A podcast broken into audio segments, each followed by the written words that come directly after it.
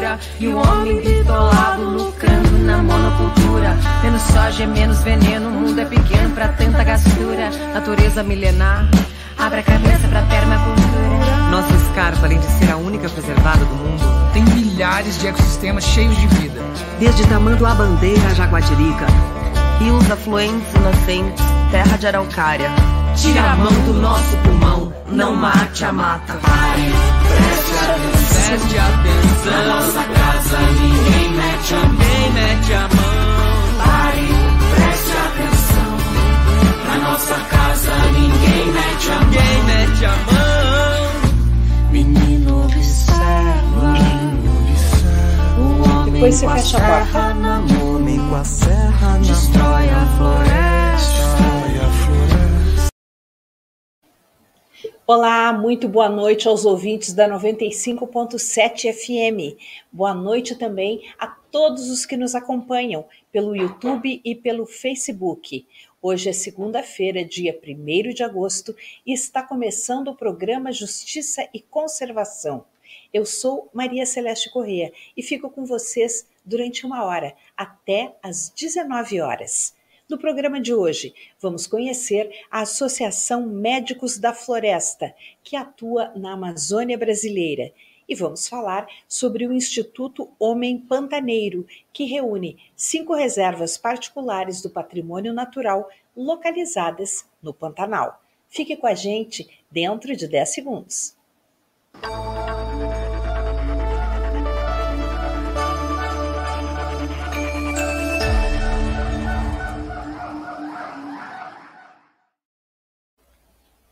E vamos começar o nosso programa falando de um tema que é crucial para a Amazônia, a saúde dos povos indígenas. Quem atua nessa área é a Associação Médicos da Floresta, uma entidade civil sem fins lucrativos que reúne médicos, gestores e pessoas da área da comunicação, os criativos, para prestar serviços de saúde em comunidades indígenas em áreas de difícil acesso da Amazônia. Os médicos da floresta estão em uma missão de manter os povos, esses povos da floresta, saudáveis. Afinal, as comunidades indígenas são as maiores responsáveis pela preservação da Amazônia. Assim, apoiar a saúde indígena é também apoiar o planeta. Quem conta tudo sobre essa associação é o diretor de comunicação e captação, Vitor Del Vecchio. Boa noite, Vitor. Olá, Maria. Olá, pessoal que nos acompanha aí de casa. Muito feliz de estar aqui com vocês hoje, poder contar um pouquinho sobre o nosso trabalho, um pouquinho sobre esses desafios e também as conquistas que a gente desenvolve junto à saúde indígena com nossos povos tradicionais. Bem, nós temos um território, a Amazônia, que tem 6,7 milhões de quilômetros quadrados. O Brasil tem 8,5 milhões. Então, olhem só o tamanho da Amazônia diante do tamanho do Brasil. 440 mil indígenas, aproximadamente, de 180 povos, habitam uma área de 110 milhões de hectares. Esse é o tamanho do desafio da Associação Médicos da Floresta. Como é que vocês fazem, Vitor, para atender essas pessoas? Olha, Maria, eu acho interessante a gente pensar que quando nós falamos de populações indígenas, nós estamos falando, sobretudo, de pessoas que estão em áreas de difícil acesso. Né? E hoje, talvez seja até um grande diferencial da nossa organização, é que nós conseguimos chegar bem longe e atender comunidades que às vezes até o próprio sistema público de saúde tem dificuldades de chegar. Porque a gente está falando de regiões que têm é, uma comunicação em termos de transporte, até mesmo comunicação, é, telecomunicação, né, sinal, muito limitado.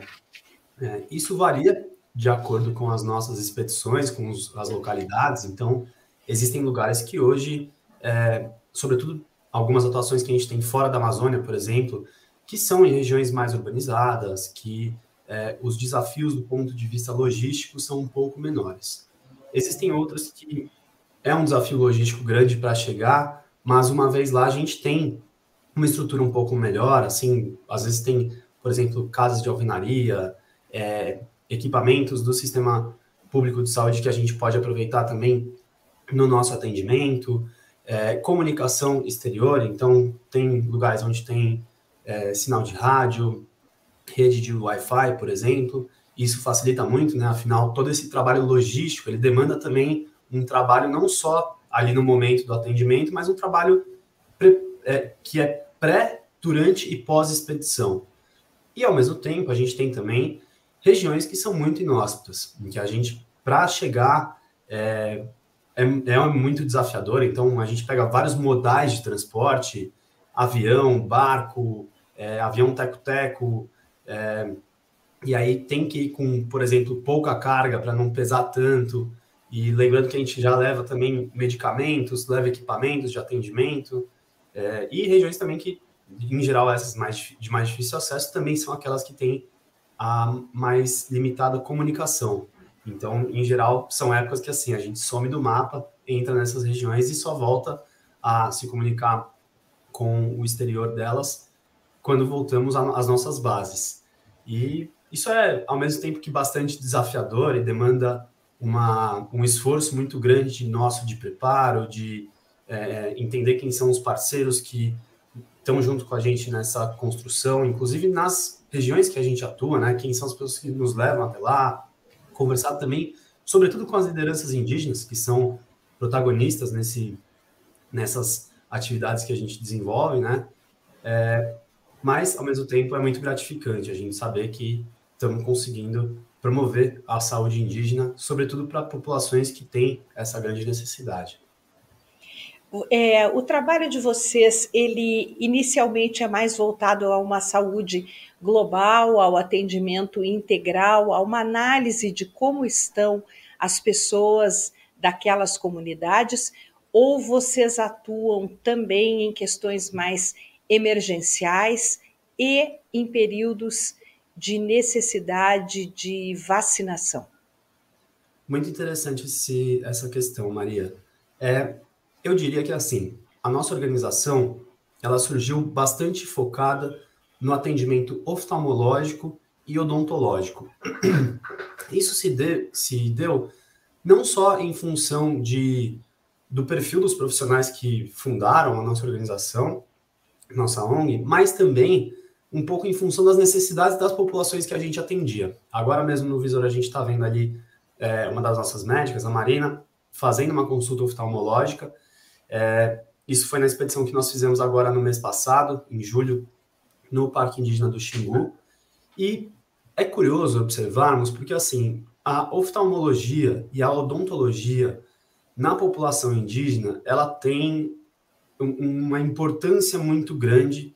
Claro, acho para todas as pessoas, mas eu acho interessante a gente trazer essa perspectiva de que os indígenas, eles muitas vezes, assim, é, dependem muito desse, dessas questões físicas para poder é, melhor viver ou até mesmo sobreviver. Então, a pessoa que, por exemplo, tem catarata, pterígio, que, é, ou algum outro problema de miopia mesmo, assim, ela começa a ter grandes dificuldades, por exemplo, para caça, é, para produção de artesanato, é, ela começa a ter os seus pilares da vida em comunidade corrompidos ali, né, é, atrapalhados. Mesma coisa da odontologia, né, o indígena, ele, a partir do momento que ele começa a ter problemas de saúde bucal, toda a nutrição dele pode começar a ficar prejudicada. Então, isso ganha uma camada de complexidade a mais na nossa atuação. Com o tempo, nós fomos percebendo, nós já somos uma organização que fomos fundados em 2016, que inaugurou nosso CNPJ. A gente já tinha algumas atividades anteriores, mas assim, é, esses anos de prática nos permitiram adquirir uma certa experiência e apurar um pouco o olhar é, e também diversificar um pouco as populações, entendendo outras necessidades. Então, hoje, nós já temos uma atuação mais global com as populações que a gente é, trabalha. Isso passa por ver doenças de pele, questões de clínica geral, como, por exemplo, desnutrição, que é um problema muito grande. Né? Hoje, por exemplo, os Yanomamis, eles têm é um surto de desnutrição e malária, né? E é uma, uma população indígena que está numa situação bastante delicada, que nós conseguimos, felizmente, graças a esse modelo de sermos uma organização que vai bem longe em áreas é, longe aqui, tomando como referência é, os principais centros urbanos do país, né? Mas é, a gente vai em lugares onde poucas pessoas vão. Então, isso gera também uma responsabilidade nossa de chegar lá e, e pensar que essa pessoa dificilmente ela vai ter acesso a outros profissionais de saúde que consigam tratar as outras mazelas que ela tem. Então, isso nos traz um dever de imprimir ali um olhar global, né? ver quais são todas as questões mais graves que a, a pessoa apresenta, como elas podem ser tratadas, é, e, enfim, e, e dar esse tipo de assistência. Também um movimento interessante nesse sentido que nós temos feito é entender que a saúde ela não começa e termina só na hora do atendimento clínico e do tratamento que o paciente vier a fazer ou da cirurgia, por exemplo, porque nós também realizamos cirurgias, é, inclusive de alta complexidade. Mas também ela ocorre de maneira mais global. Então, hoje nós temos alguns projetos que, por exemplo, visam a instalação de poços artesianos movidos a energia fotovoltaica para que as populações possam acessar mais água e com melhor qualidade. E isso vai ter todo um impacto, por exemplo, em prevenção de desnutrição. É, e aí, claro, né, a pessoa que ela não está desnutrida, ela está, é, de maneira geral, mais saudável, com menos suscetibilidade a outras doenças. Então, esse é um, um movimento do qual eu mergulho muito que nós temos feito, que é justamente pensar a saúde não só como aquele ponto de contato ali médico-paciente, mas como toda uma cadeia de bem-estar do indivíduo que a gente tem que construir, pensando nos mais de, maiores detalhes até questões mais globais, como, por exemplo, acesso à água, né? É, eu fiquei bastante impressionada com essa sua observação a respeito da desnutrição. Dentro de uma floresta tão gigantesca, tão diversa, com tantas opções, como nós chegamos a essa situação de desnutrição dos Yanomami? Conta um pouco para gente como isso se deu, como isso funciona. Maria e pessoal que nos acompanha, eu acho que tem dois pontos fundamentais que eu gostaria de ressaltar aqui nessa minha resposta. O primeiro deles talvez seja a gente pensar que a desnutrição dos povos indígenas ela não é uma questão restrita aos Yanomami, muito embora ela aconteça com uma intensidade muito grande lá.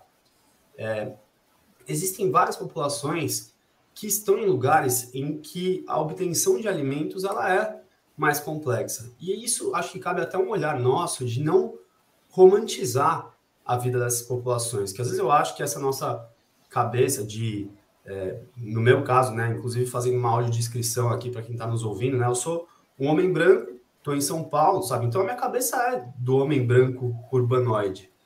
E eu acho que antes de conhecer melhor essa realidade, eu tinha uma certa romantização de pensar que eles estão lá e vivem uma vida super equilibrada e um senso comunitário fantástico, uma conexão com a natureza, e que isso é um conto de.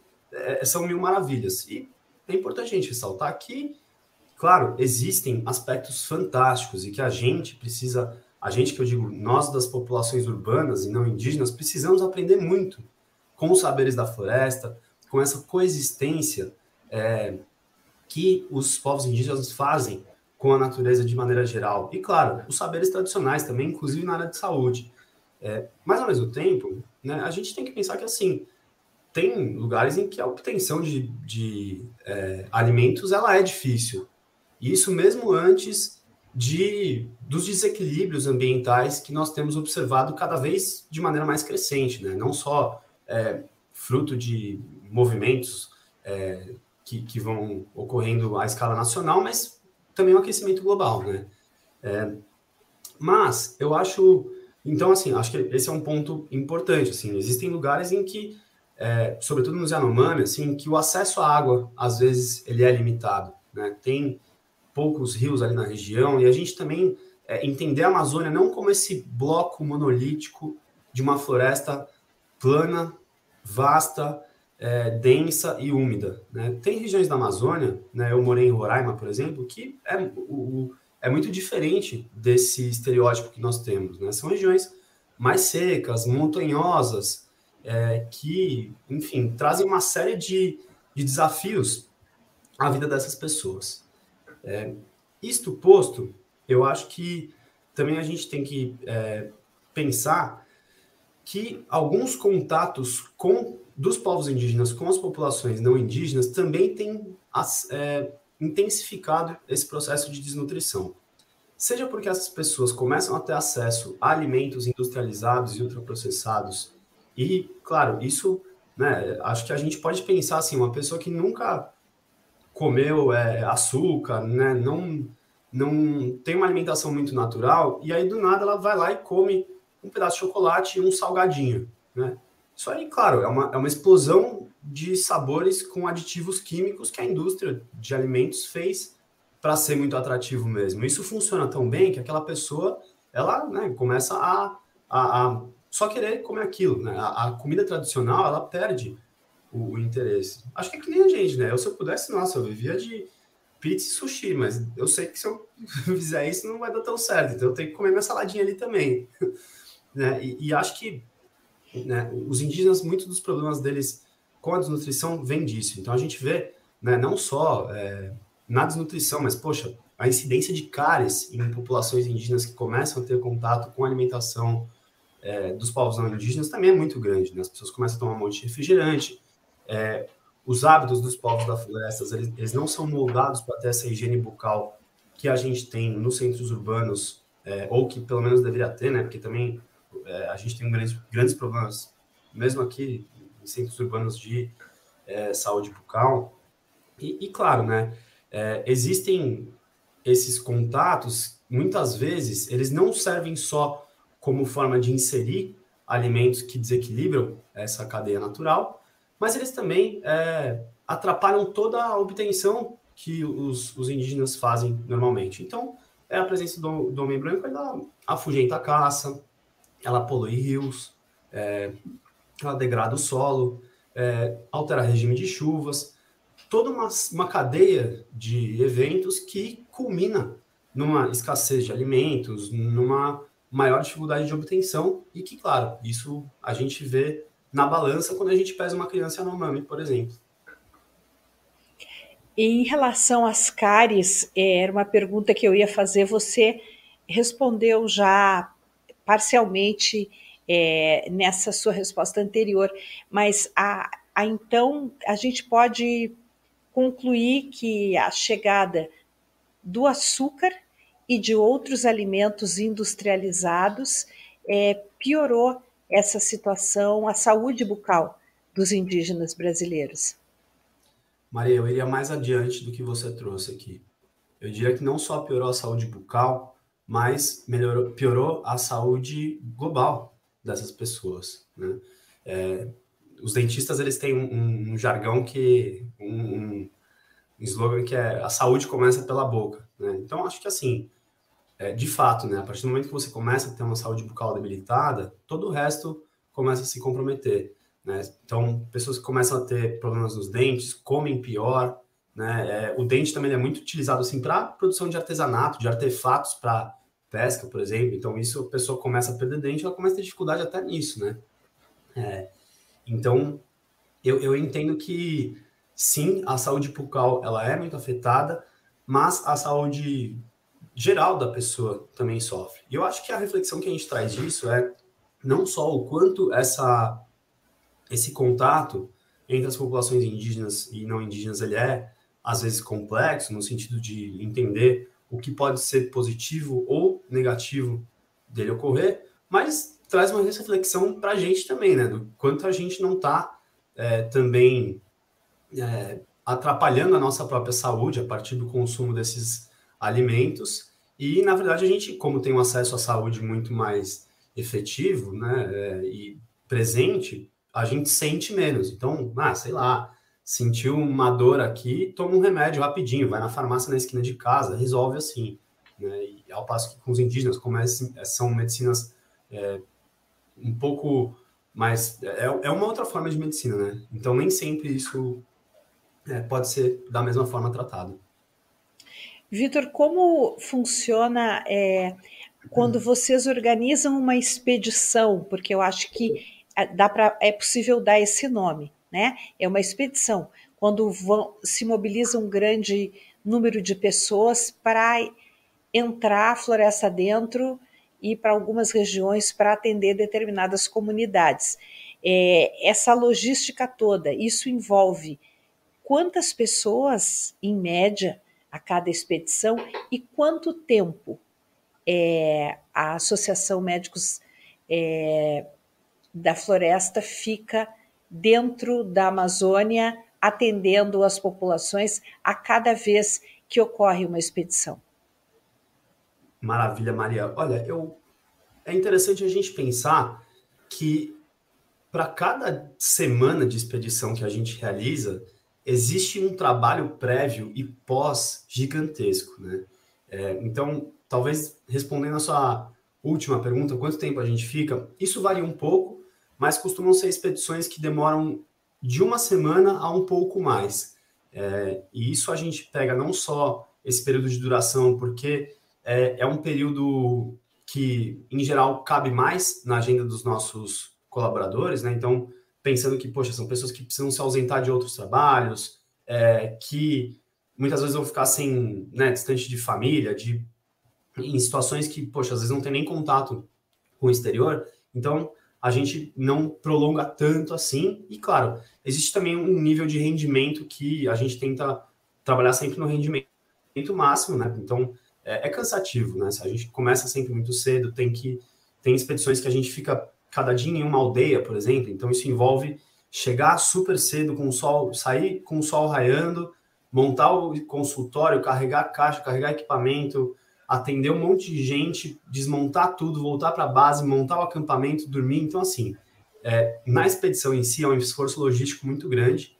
E, claro, existe todo um trabalho prévio que vai desde nós mapearmos quais são as populações que mais precisam de atendimento, qual é é, quais são os distritos é, de. Desculpa, os distritos que a gente vai atuar, é, mas também é, um trabalho pós, que é justamente a gente fazer todo um, uma, um reenvio dos equipamentos, dos medicamentos que a gente enviou para lá, é, trabalhar os dados, né? Então, nós temos hoje uma área de pesquisa dentro da nossa organização que ela sistematiza todos os dados dos nossos atendimentos, para a gente falar, olha, essa aldeia aqui tinha uma incidência muito grande de tal doença, poxa, essa expedição toda foi muito marcada por tal e tal problema, esse medicamento foi mais consumido, então a gente tem que levar mais na próxima vez. É, uma série de, de, particularidades, assim, que, nossa, é, demandam muita coisa na, da gente. E hoje nós temos um corpo de aproximadamente 30 voluntários, e Lembrando que nosso, nosso trabalho ele é construído por voluntários, e eu já conto isso, inclusive, como um, um apelo para quem está nos escutando e quiser fazer a diferença na saúde indígena do país, venha conversar com a gente, conheçam mais do nosso trabalho, porque a gente precisa de braços nessa conquista. É, e, bom, quanto tempo demora? Eu diria que assim, a gente nunca para de planejar expedições e de planejar ações. É, então, quando surge uma demanda urgente, em geral a gente consegue em pouco tempo se organizar, montar a expedição e ir, porque tem sempre um trabalho constante sendo construído. Mas, claro, é, no estado da arte, as coisas são muito melhor organizadas. Então, em um mês, às vezes dois meses, é montada uma expedição. Lembrando também que existem expedições cirúrgicas. Então, é, talvez a mais complexa do ponto de vista da saúde mesmo e, e de todos esses detalhes que eu trouxe para você, são aquelas em que nós vamos até é, regiões para montar hospitais de campanha e operar os indígenas. Isso é, é, um movimento muito ousado, assim, né? Porque a gente está falando de, poxa, de construir um, um, centro de operações que seja estéreo em meio a uma região que, em geral, não favorece esse tipo de, de esterilidade, né? E, claro, todo um cuidado pré e pós-operatório, garantir que a pessoa tenha uma boa recuperação, que ela não é, se infeccione, tudo isso requer uma, um cuidado muito grande, né? E claro, nós temos uma preocupação muito grande de não chegar lá é, impondo o nosso, nossa visão e nossos saberes, mas sim fazer uma construção coletiva junto, não só aos órgãos de governo, que são fundamentais para que a gente consiga atuar em saúde indígena, né? afinal, são eles que determinam, que, que detêm os dados, que determinam quem pode entrar e sair, é, mas principalmente com as lideranças indígenas, que são quem constroem toda essa adesão que a população vai ter, que nos dão alguns detalhes é, precisos das áreas que a gente vai conhecer, que dão muito do apoio logístico que a gente tem também. Né? Então, é, eu, eu espero não estar tá criando uma imagem de um monstro com essa complexidade que a gente está falando aqui, mas realmente, assim, é um trabalho que ele dá certo só porque tem muita gente boa empenhada em fazer a coisa acontecer. Passa para gente um contato, Vitor, é, o site, o telefone, enfim, para que as pessoas possam se aproximar da Associação Médicos da Floresta, exatamente para quem quiser é, prestar algum tipo de colaboração e mesmo ter mais informações sobre esse trabalho que é fundamental para os indígenas do nosso país. Legal. A gente está em todas as redes, então se vocês julgarem Médicos da Floresta no, nas suas ferramentas de busca, nós provavelmente seremos o primeiro, é, os primeiros resultados. O nosso site ele é ANDAF, então de Associação Médicos da Floresta.org Lá vocês conseguem mais informações sobre as nossas ações, sobre como você pode se engajar na promoção pela saúde indígena no país. É, e isso, claro, lembrando que, poxa, às vezes a pessoa não tem tempo, interesse, disponibilidade, enfim, para contribuir conosco também de forma é, nos trabalhos propriamente, ela pode destinar recursos, então, ela pode nos conectar a marcas, a organizações parceiras que queiram construir conosco essas soluções. Então, se você se vê com essa vontade de fazer a sua parte nessa construção, conte conosco, nós estamos de portas abertas e precisando de mais braços nessa luta. É, eu acho que nem todos os, os colaboradores, os voluntários, precisam participar de todas as etapas da expedição, não é? Porque é, deve ter um pessoal mais de retaguarda e o pessoal que vai para a linha de frente, que você falou, são expedições bastante extenuantes, e não só pelo ritmo de trabalho que se impõe, mas é preciso que as pessoas compreendam que a floresta amazônica é um dos lugares mais úmidos do mundo. Essa umidade está sempre presente, de manhã, de tarde, de noite e de madrugada. É muito quente, então é extenuante as coisas não secam, as roupas não secam, é, como o próprio Vitor falou, há muita dificuldade também para manter é, em condições adequadas os equipamentos, até mesmo para levar uh, os medicamentos, né, que vão ser utilizados, os materiais. Então não é não é nada fácil. É, quem quiser ir tem que estar disposto a, a conviver com essa realidade, que é, é uma realidade muito brasileira, mas ela também não é nada fácil, não é, Vitor? Exatamente. E a gente está fazendo o que a gente pode para tentar melhorar um pouco, não, claro, revolucionar ou, ou é, interferir de maneira abrupta na, no modo de vida dos povos indígenas. Pelo contrário, nós queremos que eles sejam os donos dessa manutenção ou mudança, isso não nos diz respeito. Mas no que a gente puder fazer para, de maneira é, não invasiva, contribuir com a saúde deles, nós vamos atuar sem medir esforços. E claro, lembrando que assim, se você se vê numa contribuição mais de gabinete, poxa, quantas vezes a gente não precisa de braços para ajudar a, a dados, a escrever um projeto, a fazer um tipo de arte para a gente divulgar uma campanha, para a gente divulgar uma ação. Então, poxa, é, é, esse tipo de ajuda é algo que, se você se vê fazendo, não precisa se preocupar com mosquito, com é, as cuecas não secarem no varal da Amazônia, porque não seca mesmo. Fiquem tranquilos que tem formas de você contribuir sem ser se enfiando lá com a gente no meio da floresta. Mas se você também quiser, olha, eu digo que é fantástico, é uma experiência sensacional. É, eu não quero cair num, numa mesmice que dizer que, poxa, é um, é um trabalho que a gente também aprende e tal, mas de fato é isso, né? Nós crescemos muito nesse exercício como um todo e aprendemos muito com os indígenas também. É, vocês, é, uma, uma, última pergunta: quando vocês fazem é, as cirurgias, elas são eletivas, elas são planejadas, é isso? Ou vocês realizam também cirurgias de emergência? Então, é, existem dois tipos diferentes. Então, por exemplo, quando a gente está falando de cirurgias de catarata, de pterígio, outras cirurgias oculares, é, são cirurgias que necessariamente elas requerem uma triagem prévia. Então, nós fazemos uma expedição clínica e depois uma expedição cirúrgica. Na clínica, nós fazemos o atendimento prévio, triamos essas pessoas, para então, na cirúrgica, é, podemos operar e já assim, já vamos sabendo exatamente quem vai ser operado, é, quantas pessoas vão ser e, e, etc. Por outro lado, por exemplo, quando a gente está falando de odontologia, é, são, são cirurgias que requerem um preparo ou um pós-operatório menos complexo que as oculares. E isso nos permite realizar, inclusive, cirurgias é, odontológicas de maior complexidade na, no ato. Assim. Então, deita ali uma, uma criança, uma senhora na cadeira do dentista e ele vê que precisa de uma intervenção cirúrgica, já vai na hora, sabe? sabe?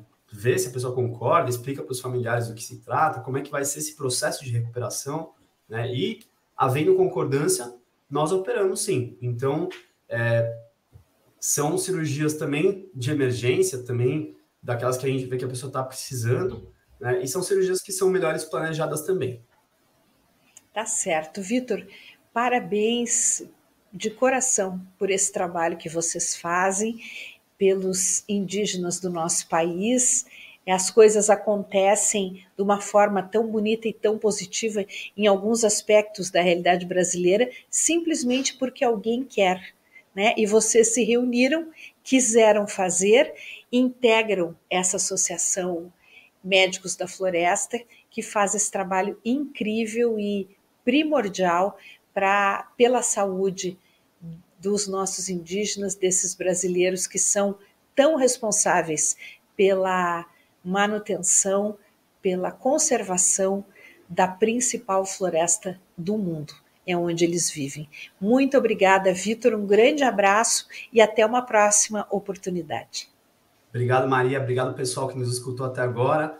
E seguimos em contato, estou super à disposição. Quiserem procurar nossas redes, vai ser um prazer continuar esse diálogo aqui. Um forte abraço. Um abraço, obrigada.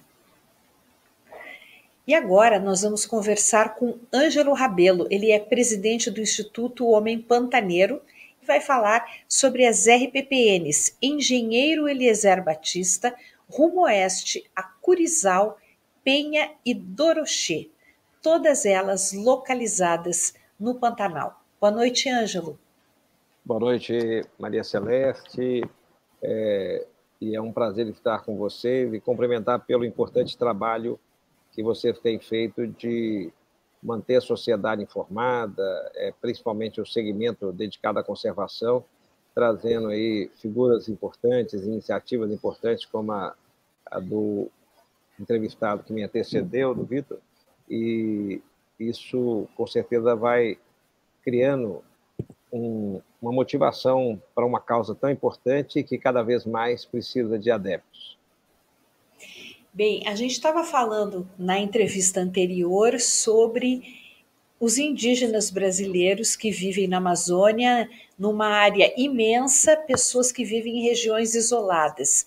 O homem pantaneiro não é muito diferente, porque o Pantanal é uma área bastante isolada, muito grande, com populações que vivem de forma esparsa e que até bem pouco tempo viviam numa, numa total comunhão com a natureza.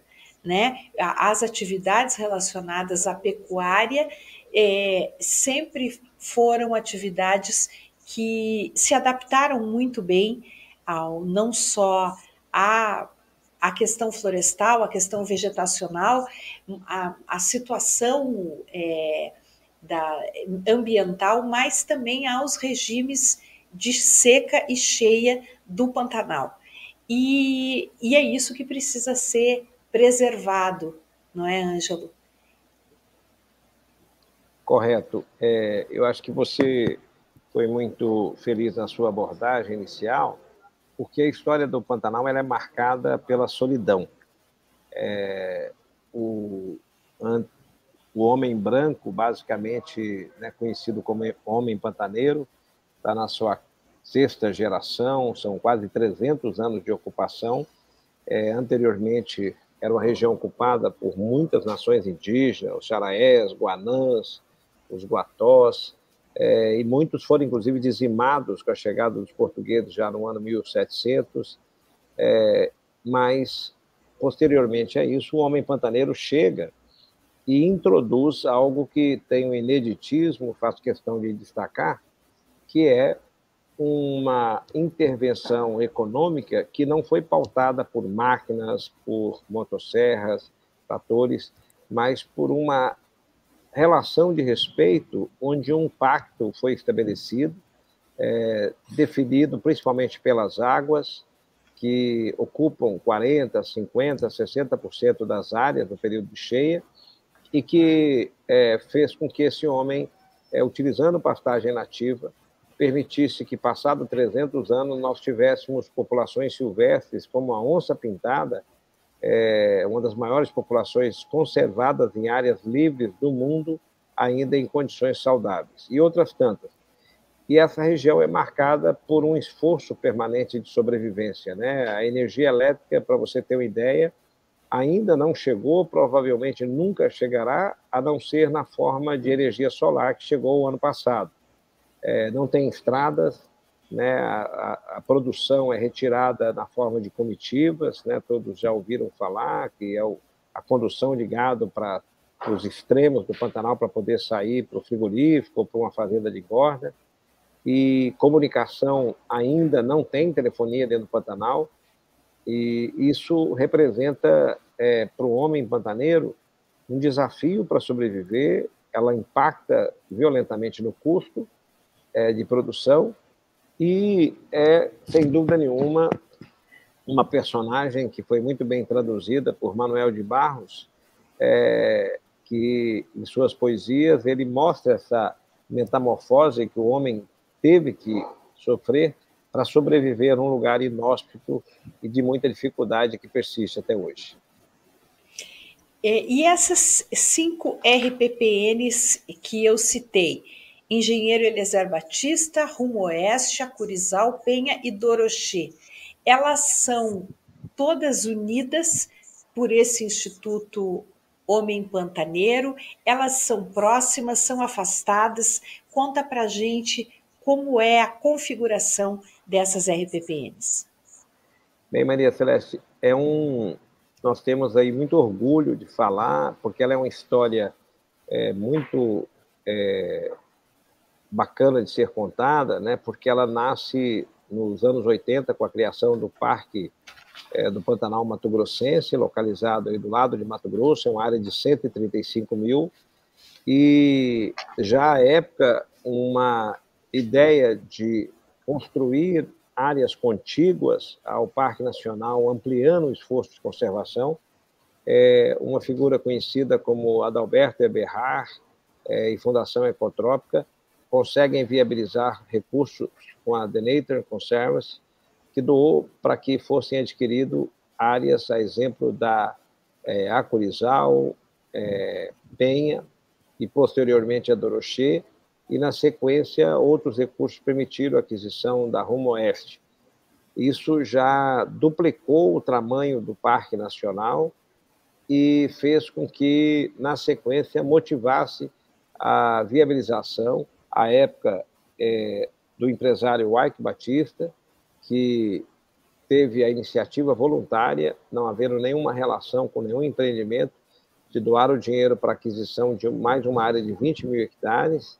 Essas aí são imagens da Curizal, é, localizada nesse eixo da Serra do Amolar, que é um sítio do patrimônio natural da humanidade, e aí dá para visualizar, inclusive, você olhando do lado esquerdo é a RPPN, do lado direito é o Parque Nacional. Então, é, a Novos Dourados é, faz parte de um corredor de áreas contíguas, então somam aí quase 300 mil hectares, e quero destacar aqui que nós temos uma fazenda privada que tem 70 mil hectares né, e que faz parte desse esforço de conservação, consolidando um grande corredor, assegurando a sobrevivência de espécies como a onça-pintada num grande território.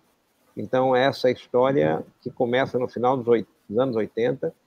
Ela hoje é, traz a responsabilidade ao Instituto Homem Pantaneiro, num termo de parceria com a Fundação Ecotrópica, o qual nós fazemos a gestão de todas as áreas que pertencem a eles e da Novos Dourados. E temos também um trabalho de parceria com a Fazenda Santa Teresa que soma esse esforço de conservação. Nós temos aqui algumas, alguns comentários. Ângelo, gostaria de ler, é, repassar você também. É, Márcio Assad Turismo diz boa noite desde a cidade histórica da Lapa, no Paraná. Ângelo Guimarães Simão, Confederação Nacional de RPPNs, presente. Renata Bonfim, salve Ângelo Ribeiro, parabéns pelo trabalho na defesa da natureza. O Pantanal é um tesouro de vida e de beleza que precisa ser preservado. Abraços desde a RPPN Reluz, no Espírito Santo. A Renata Bonfim está sempre com a gente, nos acompanhando.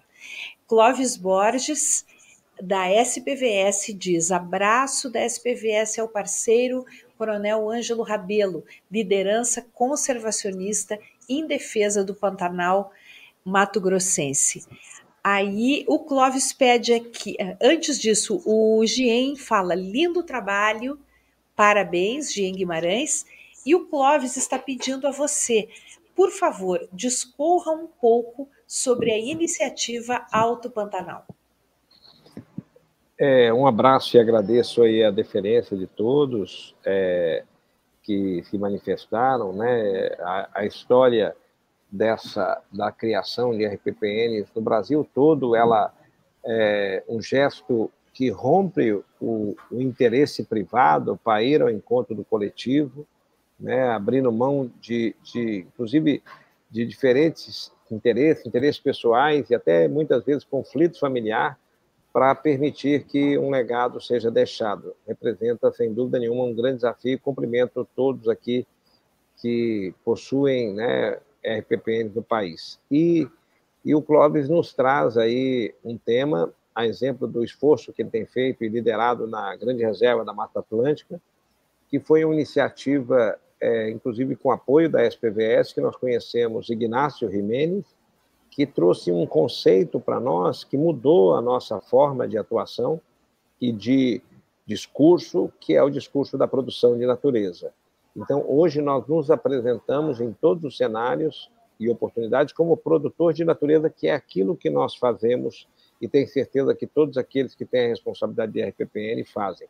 É, esse projeto chamado Alto Pantanal, ele é a ideia de reunir áreas protegidas, paisagens, vida silvestre, é, comunidades, num grande destino turístico e que valoriza o esforço das áreas protegidas, criando a partir daí uma economia criativa, assegurando respeito, dignidade e oportunidade para as pessoas. Né? Nós temos, por exemplo, no nosso entorno, cerca de 150 famílias que estão ali no nosso entorno, e diferente da história da conservação, que ela é pautada pelo não, a proibição, é, essa proposta reconfigura a estratégia para um processo de inclusão. É, justamente essa é a diferença, e tenho certeza que ela, nos últimos dois anos, ela impactou positivamente todas as nossas relações, não só com a comunidade, é, mas com os vizinhos. Nós acabamos, inclusive, de firmar um termo com a Associação Brasileira de Pecuária Orgânica no Pantanal, porque eles entenderam que o esforço de conservação nosso passa pela proteção é, da produção. Né? Nós temos muitos conflitos no Pantanal é, com a predação é, da, das onças na produção da pecuária e nós trabalhamos aí com várias estratégias para minimizar esse impacto. Então, nós temos dialogado e esse conceito, a partir da estratégia de, de produção de natureza do projeto Alto Pantanal, é, ele tornou-se efetivamente um abre portas, um, um, um ativo é, importantíssimo, onde nós falamos com muito mais conforto em diferentes ambientes é, do esforço de conservação que nós fazemos. Ângelo, conta para gente um pouquinho sobre um dos braços do Instituto Homem Pantaneiro, que é a área ligada à pesquisa e estudos científicos. Vocês apoiam levantamento de, e monitoramento de espécies. Por exemplo, como é que isso tem acontecido? Você tem alguma novidade a esse respeito para contar para a gente? Sim, Maria Celeste, nós temos aí várias iniciativas e quero registrar aqui um aspecto importante, né? Nesse corredor de 300 é, mil hectares, o coração dele é um parque nacional. Então, nós somos hoje responsáveis, temos um termo de colaboração com o Instituto Chico Mendes e todas as iniciativas nossas passam obrigatoriamente por beneficiar o parque. Nós temos um sistema de radiocomunicação, um sistema de internet, uma logística é, que beneficia o Parque Nacional. E entre esses temas, nós temos aí um trabalho de monitoramento envolvendo pesquisadores de diferentes áreas é, e também parcerias com a Universidade Estadual, com a Universidade Federal, com o Instituto Federal, que está levando adiante pesquisas importantes que vão desde o programa Felinos, que tem um trabalho fantástico. Quero cumprimentar aqui Joares, um, uma referência mundial é um veterinário que vem fazendo aí um trabalho fantástico, capacitando o nosso time aqui, o Diego Viana, nas capturas de espécie, colocando colar para você entender o território, inclusive a, a Guató, que foi a onça capturada recentemente, para a gente avaliar a questão genética. Nós temos hoje um mapa de, de, de trânsito dessa espécie, onde ela atravessa com frequência o Rio Paraguai para o Parque Nacional e para as RPPNs, ou seja, evidencia essa necessidade das áreas contíguas. Temos trabalhado também com outros projetos de pesquisa, estamos começando agora a parceria com o Arnold para Trutatu Canastra, Morcego, temos um trabalho também com a Universidade Estadual agora para a produção de tanque-rede. É, são vários projetos, inclusive estaremos agora, após o, o, a experiência que foi traumática para todos nós, que foi o fogo de 2020, nós temos dentro da nossa área hoje um centro de atendimento é, veterinário de emergência, o CAVET, é, com apoio da WAP, que nos permitiu a instalação para atender os animais silvestres que estão na região, numa situação de necessidade, seja no fogo ou em qualquer outro. Então, inúmeros projetos e agora cada vez mais a gente tem buscado parcerias com a comunidade científica para conhecer esse grande ativo, é, que, como eu lhe disse, é um sítio do patrimônio da humanidade, junto com o Parque Nacional, e que tem um acervo arqueológico fascinante, um acervo é, de biodiversidade fascinante que merece é, ser conhecido e tornado público. É, o Clóvis Borges está pedindo, Ângelo, exponha, por favor, a importância da recente iniciativa do Instituto Homem Pantaneiro é, com a exposição Jaguar Parade. É, Clóvis é, nos deu o prazer, inclusive, de estar presente e foi muito interessante que ele, depois do evento, ele mandou várias mensagens que ele estava impressionado com o que estava acontecendo. E aí eu acho que eu quero deixar aqui é, uma mensagem importante, porque nós, é, como Clóvis, é, como organizações do terceiro setor, quando nós nos propusemos a, a fazer a gestão de RPPNs e tudo mais, nós enfrentamos um grande desafio que é o da sustentabilidade. É, e isso é comum a todas as RPPNs. E, e, nós que temos grandes áreas, né, os problemas são ininterruptos. Nós não somos uma organização que pode ter o privilégio de parar uma semana para pensar o que vai fazer. Nós fazemos a cada minuto, né? É um funcionário que não foi, é um gerador que quebrou. O nosso caso aqui ainda ganha uma complexidade porque nós temos aí a situação ainda mais adversa, que nosso acesso é só pelo rio. Nós temos para chegar na nossa última área, o Parque Nacional e a reserva Acurizal, são 200 quilômetros por água. E, e, nesse desafio de buscar a sustentabilidade, nós conseguimos uma parceria muito importante que antecede ao Jaguar Parade, que é com a empresa Isa Cetep, que merece aqui o nosso respeito, que está nos ajudando dentro do programa Conexão Jaguar a certificação das áreas para se beneficiarem no mercado de carbono. Isso é importante registrar, porque as reservas, como são um ato voluntário, elas podem se beneficiar do mercado de carbono. Nós estamos aí na fase final, já fizemos todas as certificações, a, a, é, auditorias, estamos na parte final de validação junto ao Verra. Isso tem um significado importantíssimo, porque nós podemos finalmente, depois de quase 30 anos de história, ter encontrado um caminho para garantir recursos mínimos para a manutenção das áreas para os próximos 30 anos. Então, é importante registrar isso e agradecer aqui mais uma vez a Isa Cetep e essa iniciativa fantástica, que é uma empresa da Colômbia, que trabalha com linhas de transmissão e concessão de rodovia, que percebeu que precisava proteger e quis deixar o legado. A onça pintada, mas que era fundamental ter a receita garantida. Então, ela está patrocinando para nós a iniciativa da certificação. E o Jaguar Parede veio na sequência com patrocínio também da, da ISA CETEP, que foi é, a articulação, uma iniciativa fantástica, que produziu aí várias onças pintadas em acrílico e vários artistas do Brasil. E nós tivemos o privilégio de mandar aqui a Buga de Bonito, é, o Jefferson de Mato Grosso, para participar com a gente, pintando essas onças que serão leiloadas agora em Nova York, gerando receita para proteção, de felinos. A, é, o Ângelo Guimarães Simão está perguntando: Gostaria de conhecer a história do Ângelo com a conservação. Como essa história começou?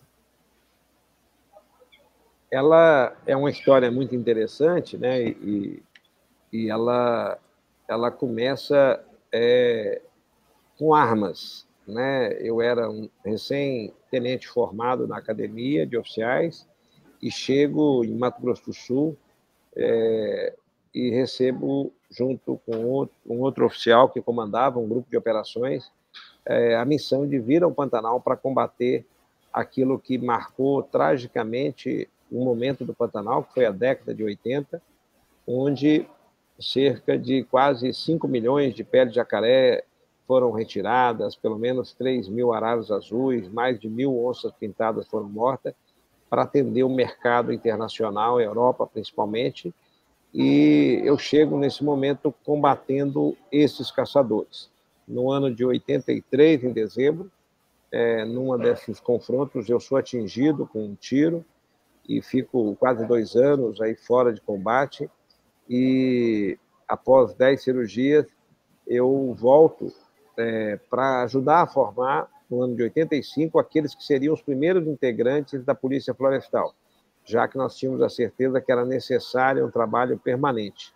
E com isso, eu volto ao Pantanal, mesmo com sequelas desse tiro, e volto ao combate é, com homens fascinantes, aí eram 80 homens, é, 80 heróis sem medalhas, e que é, enfrentaram o bom combate. E no ano de 1991, nós controlamos definitivamente o tráfico, a caça e também à época pesca predatória. E esse esse enfrentamento que pensávamos o tempo todo só em mais armas, mais munição, é, mais soldados, ao final do combate nós fizemos uma reflexão com todo o efetivo e percebemos que nós tínhamos que mudar a forma de atuação é, e começava pela obrigação de entender um pouco mais a história do bioma, das pessoas, e da sua riqueza natural. E nesse processo eu acabei sendo ainda mais seduzido e optei por é, permanecer no Pantanal, é, fundando a, o que é hoje o Instituto Homem Pantaneiro, que completa esse ano 20 anos de história. Que história fantástica, Ângelo. Isso dá um filme, dá um longa-metragem. É sensacional essa história. Lá no Rio Grande do Sul, de onde eu venho, quando se fala de bons combates, dizem que um gaúcho não se vence, só se mata. E, pelo visto, isso funciona também para o homem pantaneiro.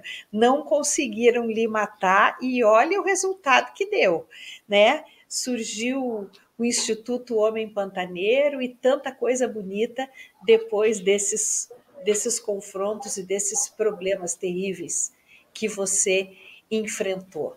Mas a gente sabe que o Instituto Homem Pantaneiro, além da pesquisa, além da questão da preservação, faz ou vem buscando fazer parcerias com a comunidade, até mesmo para é, valorizar a cultura da região e buscar alternativas de geração de renda para que essas pessoas do entorno das áreas protegidas e muitas que habitam áreas protegidas, elas se transformem também em defensores é, perenes é, da, do Pantanal. Como é que se dá hoje essa parceria com a comunidade?